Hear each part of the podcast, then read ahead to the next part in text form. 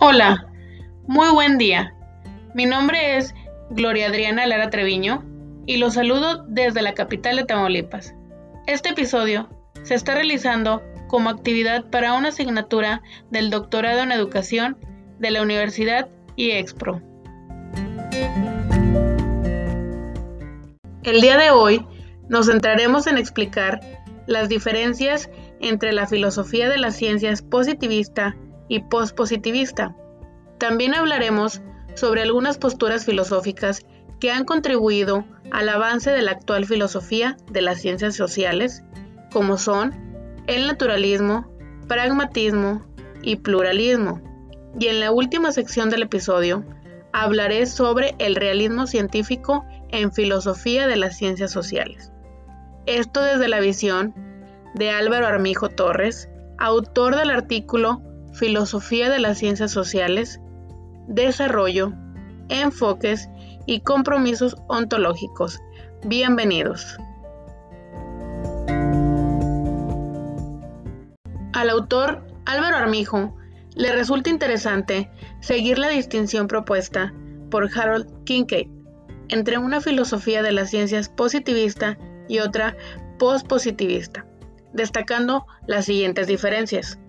De acuerdo al rol de las teorías científicas, en la filosofía de las ciencias positivista, una ciencia debe producir una única teoría que explica todos los fenómenos bajo su dominio. Y en la filosofía de las ciencias postpositivista, frecuentemente observamos variedad de modelos, experimentos y herramientas. La segunda de las diferencias son las leyes de la naturaleza. En la filosofía de las ciencias positivista, las teorías se componen de leyes universales descritas bajo algún sistema formal. En cambio, en la filosofía de las ciencias positivista, existen disciplinas que no requieren de leyes para su desarrollo.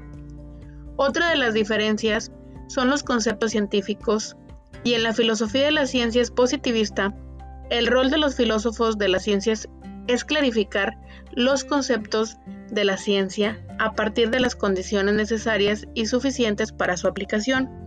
Y en la filosofía de las ciencias postpositivista, el análisis conceptual no es prioridad, sino que debe tomar en cuenta los usos que los mismos científicos asignan a los conceptos relevantes en su disciplina.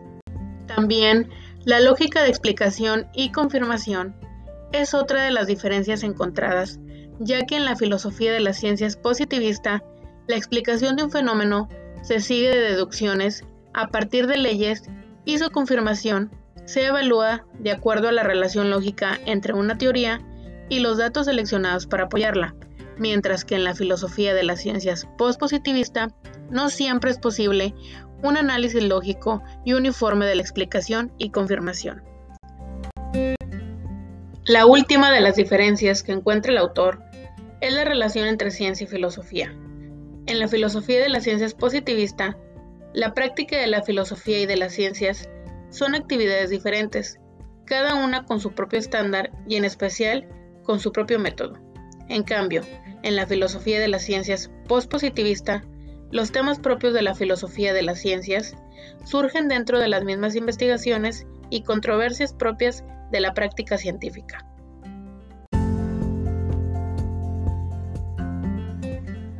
Continuamos con los marcos interpretativos que motivaron el surgimiento del enfoque postpositivista y cómo han impactado el desarrollo de la filosofía de las ciencias sociales.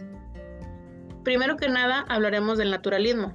El naturalismo, el naturalismo refiere una continuidad entre filosofía y ciencia, y cuyo principal aporte en el campo de las ciencias sociales es favorecer una postura crítica.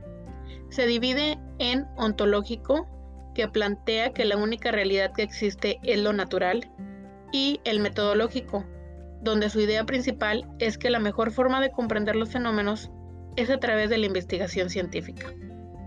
Otras dos posturas filosóficas que han contribuido al avance de la actual filosofía de las ciencias sociales son el pragmatismo y pluralismo.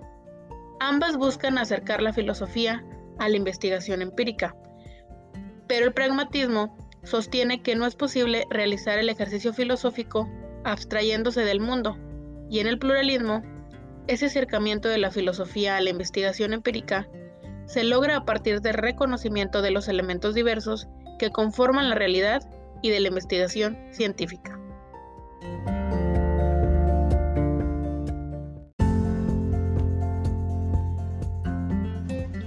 Y el último de los puntos a abordar en este episodio es el realismo científico en la filosofía de las ciencias sociales. Y para esto tenemos que tener bien claro qué es. El realismo científico básicamente es el compromiso con la verdad del conocimiento científico. Y ese compromiso con la verdad del conocimiento científico tiene tres niveles de análisis.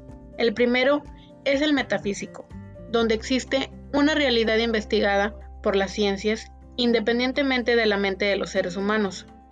El segundo nivel de análisis es el semántico, donde las entidades teóricas poseen valor de verdad dentro del dominio al que pertenecen.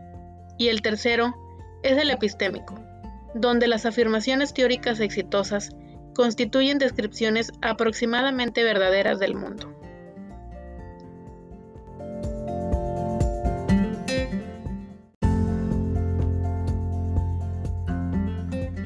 Para cerrar este episodio, creo que la aplicación a la enseñanza de esta manera de concebir la ciencia y su relación con la filosofía conduce a un replanteamiento de los conocimientos y valores que constituyen su esencia, ya que la educación, en su sentido más genuino, consiste ante todo en potenciar las capacidades reflexivas e intelectuales que tiene todo ser humano mediante el ejercicio del discurso racional y emocional.